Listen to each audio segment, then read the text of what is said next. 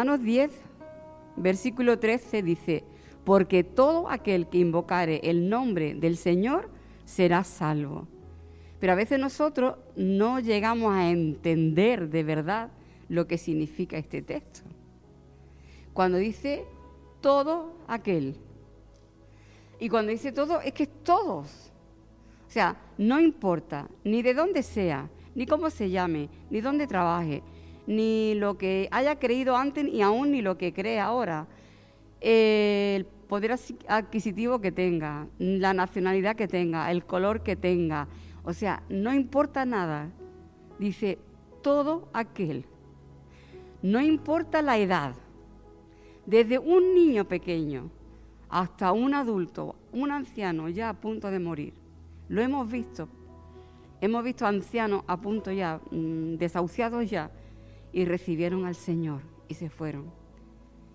El, el ladrón de la cruz a punto de morir e invocó el nombre de Jesús y fue salvo. Si nosotros pudiéramos entender esto, la grandeza, la grandiosidad que hay en este texto, que cualquier persona solamente con invocar el nombre de Jesús es salvo, yo diría, ¿y qué hacemos aquí parados? ¿Qué hacemos aquí sentados? Corramos, ¿no? Dice,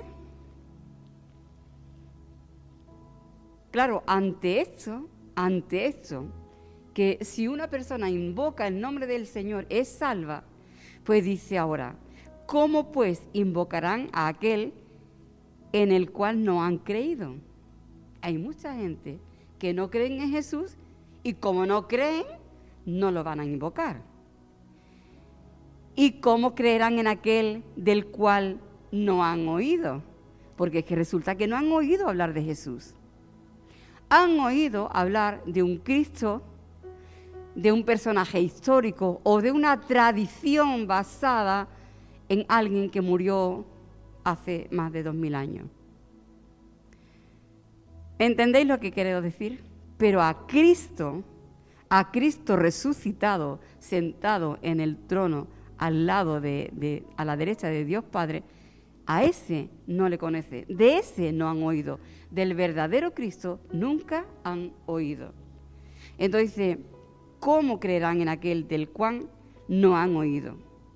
Y luego dice, ¿y cómo oirán si no hay quien les predique?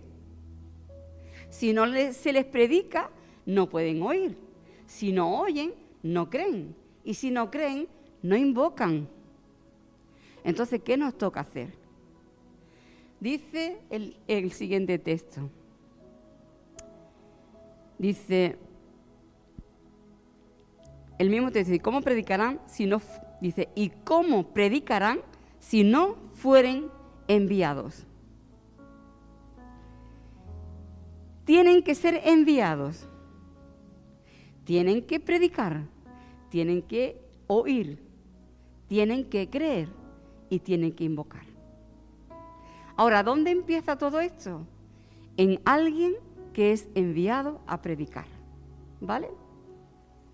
Y dice la palabra, cuán hermosos son los pies de los que anuncian la paz, de los que anuncian buenas nuevas. Y eso es predicar. Predicar el Señor nos envía a predicar. Pero cuando hablamos de predicar es esto, es llevar noticias, anunciar la paz, anunciar buenas noticias. Y eso no lo hacen los misioneros, porque este, este texto se usa siempre para los misioneros. Ay, los pies de los que van. Adiós. ¿Y tú? Que tienes que empezar a predicar desde Jerusalén, desde tu Jerusalén, hasta Judea, hasta Samaria y hasta lo último de la tierra. Al fin y al cabo, al lado tuya, hay personas que también, también necesitan invocar el nombre de Jesús para ser salvo. Pero no lo pueden invocar porque no creen en Él. Y no creen en Él quizá porque tú no les has predicado y no han oído. Y enviado, Dios te ha enviado a ti. Dios te ha enviado a ti. No pienses que la obra de predicar el Evangelio es solamente de los misioneros a otros países o de los evangelistas que se quedan por aquí haciendo campaña en diferentes ciudades. No. Eso nos corresponde a cada uno de nosotros. La gran comisión fue dada por Jesucristo a cada uno de los discípulos. De gracia recibisteis, dad de gracia. Siempre lo usamos para el dinero, pero es que también la salvación tan grande que Dios te ha dado, tú la has recibido de pura gracia. O tú hiciste algo para ganártela. Tú la has recibido de gracia. Y tú has creído porque alguien, alguien te predicó, alguien tuvo la valentía de anunciarte el Evangelio de la paz, de anunciarte esas buenas noticias. Alguien fue valiente y no pensó, uy, es que se va a reír de mí, uy, es que me va a rechazar, uy, que va a dejar de ser mi amigo. No. Alguien fue valiente y te predicó. Y tú escuchaste y creíste, abriste tu corazón, invocaste el nombre del Señor. Lo que tú tienes hoy es de pura gracia. De pura gracia. Pues de gracia recibido, ahora lo tienes que dar de gracia. ¿Y sabes lo que vas a dar? Son buenas noticias de paz en un mundo donde están sufriendo tanto, donde lo están pasando mal, donde realmente hay mucha depresión, mucha tristeza, mucha angustia, mucho suicidio, mucho de lo malo, la gente necesita paz. Y tú eres un enviado a anunciar la paz, a llevar a los paz a los corazones. Paz a los corazones, que es donde primero la necesitan. Mira, puede haber una guerra alrededor de ti y tú tener paz. Y puede ser que estés en paz todo alrededor y dentro de ti haber una guerra. ¿Entiendes? No depende de lo que te rodea, depende de cómo está tu corazón. Y nosotros somos llamados a, a llevar ese mensaje de paz, ese mensaje de tener paz, eh, Dios con el hombre reconciliar al hombre con Dios. Presentarle a un Dios que los ama, que los cuida, que quiere ser su padre, que quiere proveer de todo lo que necesitan, que quiere darle el gozo, la paz y todas las bendiciones que Él tiene en los lugares celestiales, guardadas para aquellos que le aman. Entonces, ¿por qué estamos tan parados? ¿Por qué no salimos a anunciar? Si nuestros pies pueden ser bienaventurados, porque dice, bienaventurados los pies de los que anuncian la paz. Vamos a correr a predicar el Evangelio, vamos a predicar ese mensaje de salvación, de esperanza, pero sobre todo de que hagan la paz con Dios. En estos días aprovecha, aprovecha, parece que ha venido todo, ¿no? Desde el principio enfocado hacia lo mismo. Aprovecha en estos días que la gente está sensible, que la gente, mira, hay gente con mucha devoción. Yo diría incluso con mucho amor, entendido de esa manera, ¿no?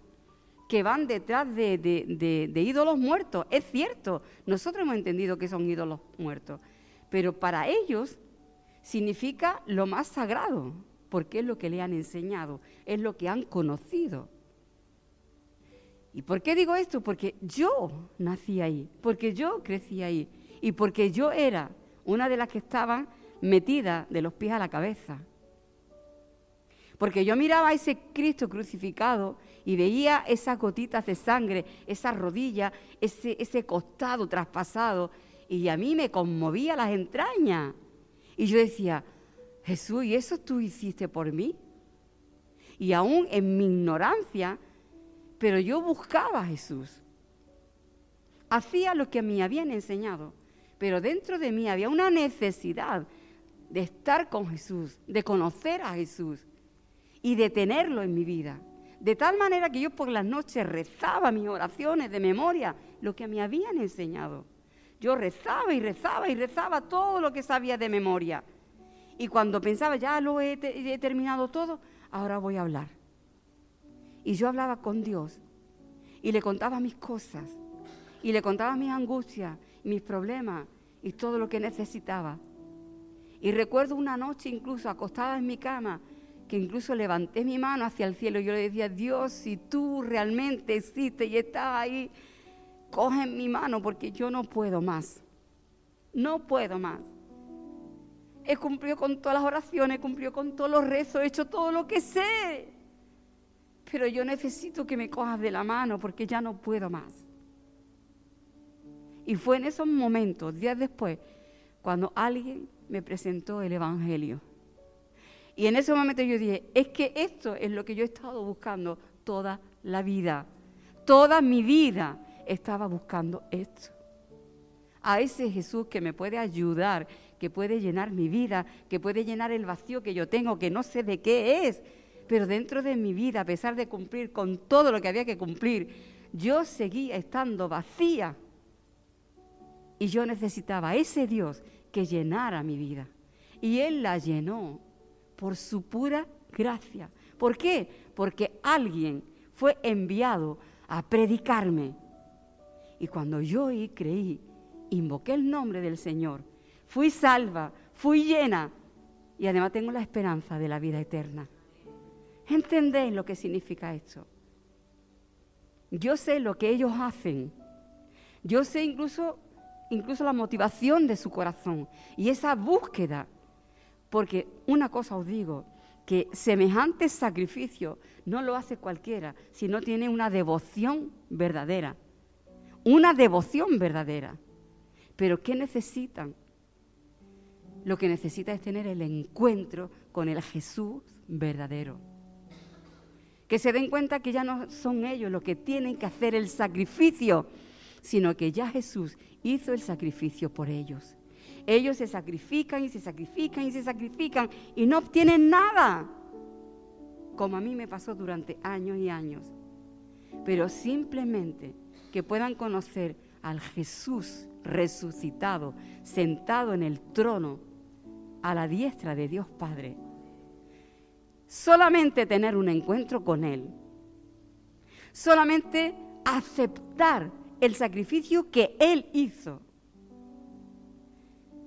Sus ojos serán abiertos, su corazón se abrirá y ellos recibirán a Jesús y podrán gozar de ese Jesús del que tú estás gozando hoy en día. Así que anímate, levántate iglesia. Dios te está enviando. No esperes a oír una voz de ultratumba, algo especial ya en su palabra Dios te lo está diciendo. Él te envía a ir a predicar el Evangelio a toda criatura. A toda criatura. Amén. Tú eres portador de buenas noticias, portador de noticias de paz. Dios te envía. No esperes más. Levántate y sal a predicar el Evangelio. Hay muchas personas que están esperando a oír. Amén. Pues que el Señor os bendiga y podemos ir terminando con, con esto, ¿no? Yo creo que podríamos terminar con una oración. Me gustaría que uno o dos, los que quisieran, se levantaran y que realmente, que de verdad dispusieran su corazón en este momento a decir, Señor, heme aquí, envíame a mí. Amén.